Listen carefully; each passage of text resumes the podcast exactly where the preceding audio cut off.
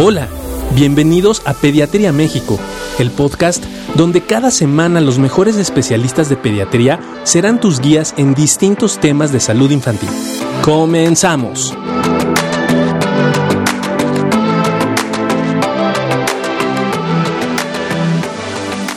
Hola, ¿cómo están? Muchas gracias por estar aquí con nosotros en una cápsula más de la Asociación de Médicos del Hospital Infantil de México. Y el día de hoy tengo el orgullo y el honor de estar acompañado por una mujer bellísima, aparte de ser increíble, compañera, ¿qué más te puedo decir? La doctora Adriana María Valencia, que es adscrita al, al Servicio de Dermatología del Hospital Infantil de México y profesor adjunto de los cursos universitarios de dermatología ante el UNAM, alta especialidad, baja especialidad y de todo que te sabes. Adriana, muchas gracias por estar con nosotros aquí en una plática de la asociación para tocar un tema bien interesante que es la dermatitis atópica. Sí, ¿no? Y que es bastante frecuente, ¿no? ¿Cómo estás tú, Adriana? ¿Bien? Bien, muy bien. Ante todo, muchas gracias por la invitación. Es un placer estar aquí. Y pues sí, es muy importante hablar de dermatitis atópica porque es la enfermedad más frecuente de la piel en los niños. De hecho, la más frecuente de la piel. La más frecuente. En todas las áreas, en todos los países, vas a encontrar que esta es la primera. Entonces, todos los que vemos pacientes pediátricos estamos obligados a saber de esta enfermedad, a saber diagnosticarla, a saber detectarla, porque hasta el 90% de los pacientes van a empezar con sus manifestaciones antes de los 5 años de edad. antes de los 5 años de edad. ¿Y se puede ver desde bebés? Así es. O sea, podemos, es muy raro en el periodo neonatal, pero desde luego que en el lactante la fase del lactante vamos a observar pequeñitos que tienen resequedad en sus mejillas, resequedad en la frente, pequeños granitos puntiformes que forman como una empedrada, así lo, nos lo dicen las mamás. A veces también en la barbilla, pueden tener detrás de sus orejitas y, eh, no es porque no se limpian bien. No es porque Ni es porque no secan bien. la piel. Así es. No, no es así. Y con mucha frecuencia se asocia a dermatitis seborreica o costra de leche, que le llaman las mamás. Entonces es importante que desde... ¿Qué es la costra de leche? Perdón, costra de leche, la dermatitis seborreica. La, con plaquitas, escamitas, las escamas que se van blanca amarillentas en el bebé. en el pequeñito, eh, con mucha frecuencia pues están muy ligadas dermatitis atópica y dermatitis seborreica desde los primeros meses de la vida. Y pues en un pequeñito que tenga antecedentes desde la familia de asma, de rinitis, de alergias, de dermatitis en sí misma, tenemos que pensar en esto para empezar desde pequeños pues hacer medicina preventiva, enseñarle a esos papás medidas generales de cuidado de la piel que les permitan, pues que si va a ser un pequeño con dermatitis, logren espaciar los brotes y eh, pues que cada brote sea muy leve y ellos lo puedan resolver. Aquí el objetivo es empoderar a papá y a mamá para que ellos poco a poco vayan aprendiendo a detectar los brotes y a saber qué pueden poner en lo que pueden llevarlo a valoración. Oye, pero entonces, ¿esta es una enfermedad tipo alérgica? Eh, ¿O, es, ¿O es una enfermedad que la disparó porque el papá o la mamá no la supieron usar? ¿O no le compraron una ropa de estas hipoalergénicas, hiposensitivas y o bien caras? sí, a ver. A diferencia de algunas otras enfermedades alérgicas como el asma o la rinitis, que claramente se relacionan con dos o tres o cuatro agentes, Aquí es una enfermedad multifactorial. Lo primero es la genética. Entonces, por eso hablaba yo de esta genética. De hecho, es un criterio diagnóstico el que existe este antecedente familiar. Hasta 70% de Entonces, si yo tengo asma, a lo mejor a ti te da dermatitis, atópica. eso es bien importante. Entonces, esta parte genética en el 70% la vamos a encontrar. Y cuando uno rasca tantito es muy fácil encontrarla, ¿no? Hay datos muy sutiles, a veces la gente no los ubica. Por ejemplo, yo siempre les digo a mis pacientes, alguno de los dos, cuando empieza el frío, se resecan sus labios, cuando empieza el frío, se les resecan las manos, y la respuesta es sí, pero eso no lo ubica la gente como un dato localizado de dermatitis atópica. Yo les digo, no todo México se le resecan las manos, solo el, que, solo el que tiene piel sensible va a tener estas características. Entonces, bueno, primero es esta genética. Dos, los factores inmunológicos. Eh, realmente nos podríamos pasar aquí todo el tiempo platicando de todos los encuentros que ya ha habido de diferentes alteraciones en la función inmunológica que existe en el paciente atópico, tanto eh, celular como humoral. De hecho, pues las terapias nuevas que están llegando para dermatitis atópica, que también se llaman terapias blanco dirigidas, pues justamente están tratando de incidir en estos factores inmunológicos para que sobre todo en pacientes con dermatitis atópica grave pueda cambiarles la calidad de vida. ¿no? Entonces, estos factores inmunológicos son importantes, pero van de la mano a defectos en la barrera cutánea. Sabemos hoy por hoy que los pacientes con dermatitis atópica eh, van a tener disminución en la producción de grasita en esta barrera de la piel. Yo a mis pacientes se los explico muy fácil, o sea, nuestra barrera necesita grasita. Si le falta esa grasita, la barrera no sirve. Entonces, factores externos muy comunes como el sudor, como el calor, como el frío, como la ropa que no es de algodón, como los jabones perfumados, como los suavizantes para la ropa, van a irritar esa piel porque esa barrera no funciona. Entonces hay una teoría muy interesante que habla de, de, adentro, afuera, afuera, adentro y no se ponen de acuerdo, pero en realidad es la mezcla de todo, ¿no? O sea, esta barrera no sirve, va a inflamar la piel. La piel tiene tendencia a generar sustancias inflamatorias, pues con mucho mayor facilidad lo hace cuando llega este estímulo. Y entonces esto nos explica la evolución de la dermatitis. La dermatitis es una enfermedad crónica y recurrente pues muy importante, es con, frecuencia los papás llegan con toda la esperanza, pues por una consulta, esperando que nosotros les digamos, aquí, con esto se acabó la dermatitis. Eso no va a suceder. Con una crema. Exactamente. Con una crema, con un jarabito, con una medicina o con un lo que sea, démelo para que se les quite. No. O sea, más bien tenemos que aprender a vivir con la enfermedad porque la evolución, otro criterio diagnóstico es que es crónica y recurrente, mejora, se quita, pero un día va a regresar. Y esa es la evolución de la dermatitis. ¿Qué tenemos que hacer con todo lo que implementemos? Espaciar ese tiempo entre un brote y otro y lograr que el brote cuando quiera empezar nosotros lo podemos aplacar rápidamente, ¿no? O sea, ¿y cómo vamos a lograr espaciarlo? Con muchas medidas generales, ¿no? ¿Cómo?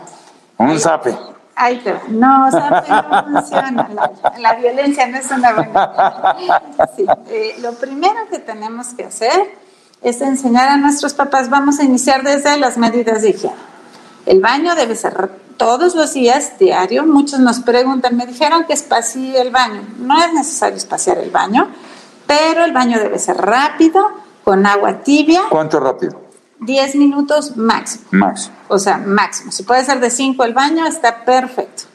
Entonces, agua tibia. En realidad todos quieren medir la temperatura del agua. No, no es necesario. O sea, nosotros nos enseñaron que de codito, ¿no? Está muy bien. Pero este, que no sea muy caliente. La doctora Del. Porque la doctora Amapola. Paz descanse. Exactamente. Paz descanse. Nuestra maestra. Yo por ella me hice pediatra. Este, entonces, eh, esa agua debe ser tibia porque muy caliente se reseca la piel. Ahora bien, mucho tiempo, que paradójico, pero mucho tiempo reseca la piel. Por eso debe ser rápido y no tan caliente.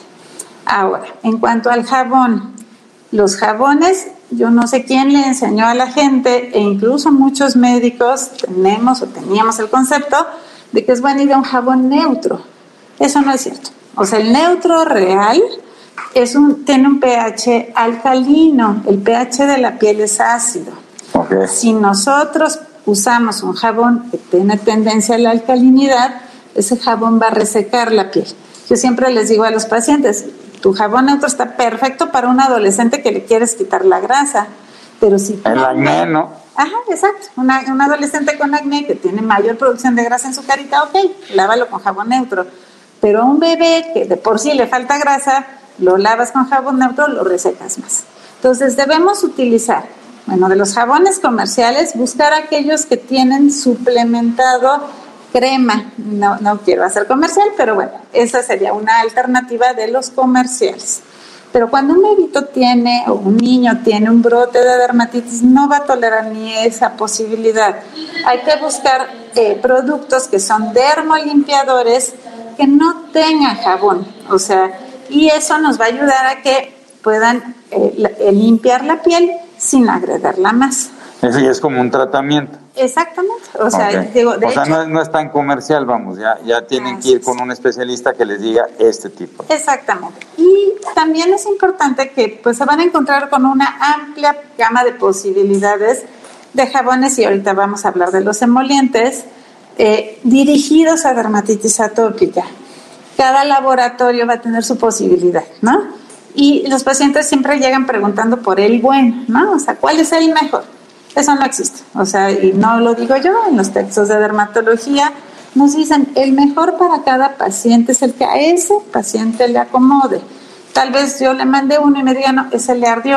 Ah, no, pues vamos a buscar otro, el que le caiga bien, ¿no? O sea, no nos tenemos que casar con este tiene que caerle bien a fuerza, eso no existe. Ahora bien, el baño debe ser, ya dijimos, rápido, con agua tibia y sin tallar la piel. La piel no se talla, incluso no por ser atópica. Ninguno deberíamos utilizar nada para tallar nuestra piel. A todos nos enseñaron que si no te metías a bañar y regresabas rojo, no te habías bañado bien. El zacate, ¿no? El zacate y el natural era el mejor. Sin embargo, eso no debe ser. La piel tiene su propio sistema de limpieza. Inclusive el jabón es muy cultural, ¿no? Pero bueno, de acuerdo, vamos a usar un dermalimpiador, pero solamente con la mano vamos a tallar la piel y enjuagar. Ni siquiera con esas esponjitas este, suaves que le regaló la abuelita, nada. Ni esponjita, ni toallita, ni de algas de mar, porque ya me han dicho muchas veces, de ninguna. Si son re buenas, ¿no? Ni que sean japonesas. Ni japonesas. Entonces, solamente agüita y pues jabón o dermolimpiador y enjuaga rápidamente y fuera, ¿no? O sea, no que no se quede tanto tiempo en el agua porque eso lo va a resecar como ya dijimos. Ahora, inmediatamente después de salir de bañarse, podemos empezar a lubricar la piel. Esos 20 segundos, un minuto, inmediatamente después de que lo sacamos, es un muy buen momento para poner una crema emoliente para que la piel absorba la mayor cantidad de esa crema.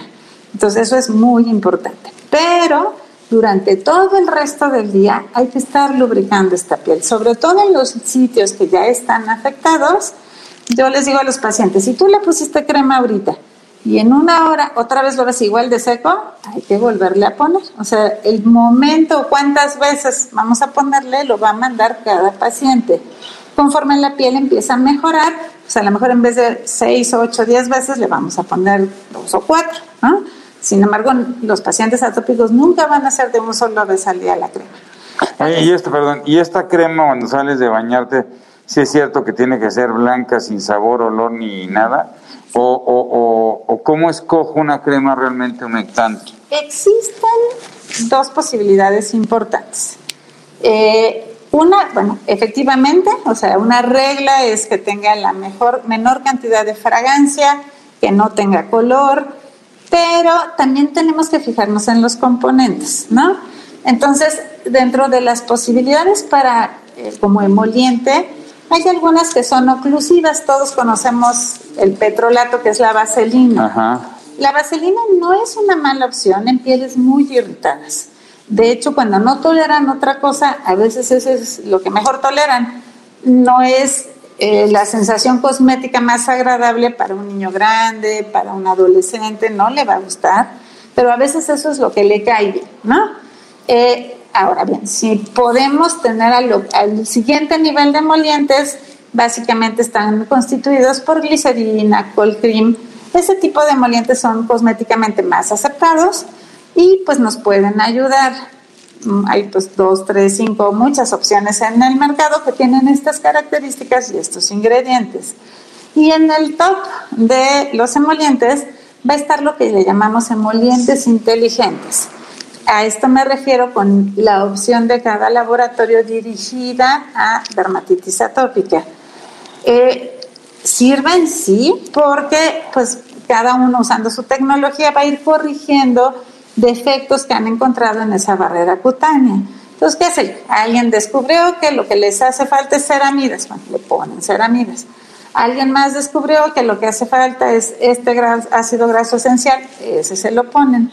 Entonces, otra vez, no hay la buena, o sea, realmente de estos emolientes inteligentes, yo siempre les recomiendo a los pacientes que si están en posibilidades, pueden usarlo dos, tres veces al día y todas las demás de un emoliente cotidiano sin fragancia, sin color y todo lo que ya platicamos, porque si no la economía no va a resistir. Ahora bien, si no puedo adquirir un emoliente de estos inteligentes, no importa, pónganle de las que tengan, pero muchas veces al día. O sea, es más importante la frecuencia que en sí mismo cuál de todos sea el que utilizamos, ¿no? O sea, incluso muchos de estos emolientes inteligentes han demostrado que pueden desinflamar la piel al nivel de un esteroide de baja potencia, ¿no? Este, digo, pueden ayudar en determinado momento, pero pues no todo el mundo tiene acceso a este tipo de productos y no pasa nada, ¿no? O sea, de hecho aquí en el hospital de repente usamos fórmulas magistrales que son más económicas para poder pues darle el acceso a pacientes que no puedan adquirir otro tipo de producto y está bien, ¿no? O sea, se vale.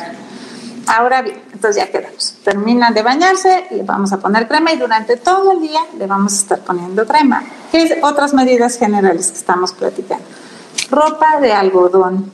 Todos los que tenemos hijos atópicos ya aprendimos que tiene que ver la etiqueta, ¿no? Entonces, aunque me parezca que se siente... Con esto de las etiquetas, ¿no? Eh, ¿Manda? Con todo esto de las etiquetas en alimentos. Exactamente. Hay que ver las etiquetas. Aquí hay que ver la etiqueta y que diga algodón 100% algo que te puedo decir que ya no es de doctora, sino de mamá, no hay calcetines de algodón 100%, no existen. Entonces hay que irse a fijar en el que tiene 80 algodón, casi siempre tienen como una florecita, ¿no? Y dicen algodón, esos son los que le vamos a poner, o las niñas, las mallitas que sean de algodón, pero eh, evitar todo lo de acrílico. Por ejemplo, llega el invierno y todo lo que nos quieren vender son polar, ¿no? Pijamas de polar, de acrílico, se siente muy rico, pero a los niños atópicos no les funciona. O sea, van a tener brotes por el contacto con este tipo de productos. Entonces, mejor dos o tres capas de algodón, pero nada sintético. ¿Ok? Igual que las sábanas. Sábanas, toallas, todo. O sea, incluso. Hay que tratar de que sea todo algodón. Algo muy importante que acabas de mencionar y lo recordé, cuando los papás se recargan a los bebés en su playera, en su camisa, si no tienen ropa de algodón, que se pongan una mantita de algodón. Entonces los bebés se van a tallar en el hombro del papá o de la mamá y pues si tienen dermatitis se va a prender en las mejillas casualmente, ¿no? Entonces, y luego más cuando tienen leche, ¿no? Que les encanta para... Exacto. O por ejemplo, el edredón o la colcha que ponemos en nuestra cama, si vamos a ir a poner al bebé ahí y no es de algodón el edredón o la colcha, ponerle una mantita para que se recargue en el algodón. Okay. Entonces todo lo que tenga contacto, que sea algodón 100%, y ahora ¿con qué lo vamos a lavar? Yo sé que tenemos mil ofertas, llegamos al súper y no sabemos qué vamos a usar para la ropa del bebé, pero en realidad es mejor jabón de lavandería, como nuestras abuelitas nos enseñaron, y evitar suavizantes, mm, productos especiales para ropa delicada, o que tengan mucho perfume. Nada de detergentes, es mejor que sea jabón de lavandería, líquido en barra o en la forma que queramos, pero eso es mucho mejor. Otra vez, por ejemplo, si vamos a comprar la barra y nuestra lavadora solo sirve con productos líquidos, la partimos a la mitad, la ponemos a hervir, se va a hacer líquida, le echamos a la lavadora. Y también ya hay algunas ofertas en el mercado pues de productos que están rayados o en alguna presentación que nos pueden servir para la lavadora, ¿no? Pero no suavizantes y ninguno otro de los otros componentes. Entonces, bueno, vamos con las medidas generales. No tener al bebé o niño tan acalorado. Todos los que tenemos hijos, tarde o temprano se nos llenaron de salpullido, de sudamina, porque todos los extratapamos, ¿no? O sea, es un instinto que todos tenemos. Yo acepto que también me pasó a mí. Sin embargo, pues acordarnos que los pequeños con dermatitis van a reaccionar a muchas cosas, incluido la sudoración. Por lo tanto, tenemos que utilizar ropa de algodón y fresca. Yo les digo, hagan un promedio entre el frío y el calor que papá y mamá tienen y así los van a cubrir. O sea, si, si ustedes van a andar con manga corta, porque al bebé con dos mamelucos, dos playeras y encima tres cobijas, ¿no? Eso no debe ser porque pues se van a exacerbar. Lo mismo, viene el frío, si hay que taparlos con cosas de algodón y lubricar la piel, ya dijimos, el frío lo va a resecar. También tenemos que saber que los cuadros infecciosos y las vacunas pueden exacerbar la dermatitis. Entonces tenemos que saberlo y avisarlo a los papás para que ellos estén al pendiente y si quiere tener un brote por eso, puedan actuar, ¿no? Y no se asusten, ¿no? Porque además todos ven que se prende la piel y dicen, ¿por qué es? ¿Por la infección? ¿Por un medicamento? ¿O por qué será? Entonces tenemos que saber que... ¿Los antibióticos hacen lo, mismo? Eh, ¿O otro tipo de medicamentos? No. No, no, no, eso es otra cosa. O sea, puede haber una reacción a medicamentos, pero... No, no, pero en este tema no. No, en no, no, no, no, no, más bien como el cuadro infeccioso en sí mismo puede desencadenarlo o pues también si tienen fiebre, la fiebre hace que sudan y de la sudoración les irrita, ¿no? Okay. Este, ¿qué más les tengo que decir? El talco. ¿Sirve el talco o no sirve el talco? No. ¿De ninguno? En, ningún momento debe usar un niño y menos un bebé talcos. O sea, puede haber talco contenido. Pero huelen bien bonitos. Eh, no, no, o sea, no, no talcos. ¿Por qué? Porque los niños pueden respirarlo y afectar sus pulmones y porque en las nenas puede introducirse a través de la vagina y después tener problemas crónicos en los genitales internos. Entonces, no, no se usan talcos y no se usan aceites en los bebés. Tampoco se usan aceites. Tampoco aceites. También es muy común que lleguen que le puse aceite de gogo, que le puse aceite de bebé, que le puse no. Porque eh, la piel puede reaccionar al aceite y es mucho mejor emoliente pues las cremas, ¿no? Entonces, nuevamente mejor nos regresamos a la opción de las cremas. Entonces, mejor cremas en vez de aceites. La hidratación de la piel, la alimentación tiene que ver. Eh, ah, importante. Hasta el 30% de los pequeños menores de 5 años, dentro de todos estos factores que dijimos que pueden desencadenar un cuadro de dermatitis, pueden tener una alergia alimentaria. Pero dije 30%. Entonces no tenemos que asumir que un pequeñito que entra por la puerta y que tiene dermatitis tiene alergia. Eh, desgraciadamente a veces nos llegan con recomendaciones de cámbiale la leche, quítale el seno materno, no le dé tal alimento, cuando no hay una prueba que lo pueda documentar. Si tenemos la duda, ¿y cómo lo vamos a tener? O sea, vamos a empezar dándole manejo inicial, que ahorita les explico, y todas estas medidas generales, que de hecho son la base de la pirámide del tratamiento de dermatitis atópica. Antes de llegar a un medicamento, tenemos que haber cubierto todo esto que estamos explicando. Ahora bien, si un niño ya cumplió con todos los pasos y está teniendo cuadros recurrentes muy frecuentes o muy extensos, entonces sí hablaríamos de la posibilidad de una alergia alimentaria y dentro del manejo lo vamos a mandar al alergólogo a que nos diga si tiene una alergia alimentaria, respiratoria o de cualquier otro tipo. No se justifica cambiar la dieta a un pequeño en base a ver dermatitis. Y también es importante que los papás sepan que no es la única causa. O sea, a lo mejor sí, lo mando y me sale alérgico a la proteína de la leche. A veces los papás dicen, muy bien, le voy a quitar todos los productos que tengan leche, pero se me olvida que no debe sudar, que no debe usar ropa que no es de algodón, etcétera, etcétera, y tiene un brote y se frustra, ¿no? Pues dicen, estamos muy aplicados con la dieta, pero es aplicados con la dieta y con todo lo demás también, porque si no, pues va a recaer. Y más esto que hablabas un poco de cronicidad. Aquí tenemos al maestro Juan Carlos García ayudándonos del otro lado, nomás que no quiso, no quiso estar de este lado. ¿Cómo estás, Juan Carlos? Todo bien, todo ¿Cómo vamos? ¿Cómo vamos con las preguntas? ¿Cuánto tiempo nos queda antes de que...? Nos quedan cinco minutitos, doctor. Bueno, pero vamos entonces rapidísimo, es que se nos sigue rapidísimo hablando de esto, que es un tema, es, es un tema, fíjate, tan recurrente en la consulta y luego le preguntan a uno y yo digo, pues, me fueron el Adrián. ¿Cuál es? Es muy común que a uno le digan, o yo, ay, pues ya le salió el brote, eche el esteroide. ¿No? Y eso como que el esteroide es de todos los días. ¿Qué tan válido es? ¿Qué tan válido no es? Eh, si nosotros vemos la pirámide recomendada en las guías de práctica clínica para el manejo con dermatitis atópica, como les mencionaba, primero está la base, que son las medidas generales, y en la que sigue, en eventos agudos leves, podríamos recurrir a inhibidores de calcineurina o a esteroides tópicos de baja potencia, pero por periodos cortos. O sea, lo malo no es el esteroide. El problema es ¿Cuál que... es un periodo corto? Eh, eh, ver. lo malo es que la gente piensa de cada vez que salga se lo vuelvo a poner y a veces nos llegan aquí ya con meses o años utilizándolo de manera indiscriminada. Nosotros eh, lo que yo les recomiendo es los papás nunca indicar un esteroide, o sea, nunca decir que buena salió esta cremita, se la vuelvo a poner, no. O sea, tengo la duda, ya hice todas las medidas generales, mejor voy a, a valoración. O sea, como papá no se vale automedicar esteroides porque tiene complicaciones, se absorbe, pasa la sangre, afecta hormonas, afecta crecimiento, da hipertensión, etcétera, ¿no? O sea, tiene muchos efectos Huesos. secundarios, de- ajá, los huesos se debilitan. El muchas cerebro. Entonces, los papás nunca.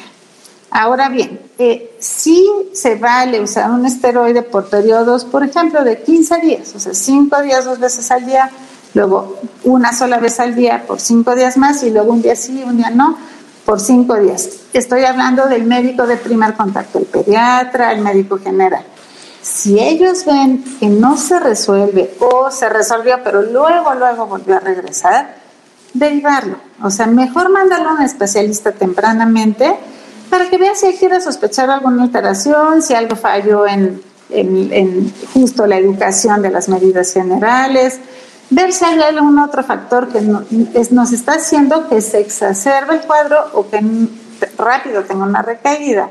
Si con 15 veces estuvo bien, se vale seguirse con las medidas generales e inhibidores de calcineurina. Pimecrolimus y tacrolimus son buenos recursos.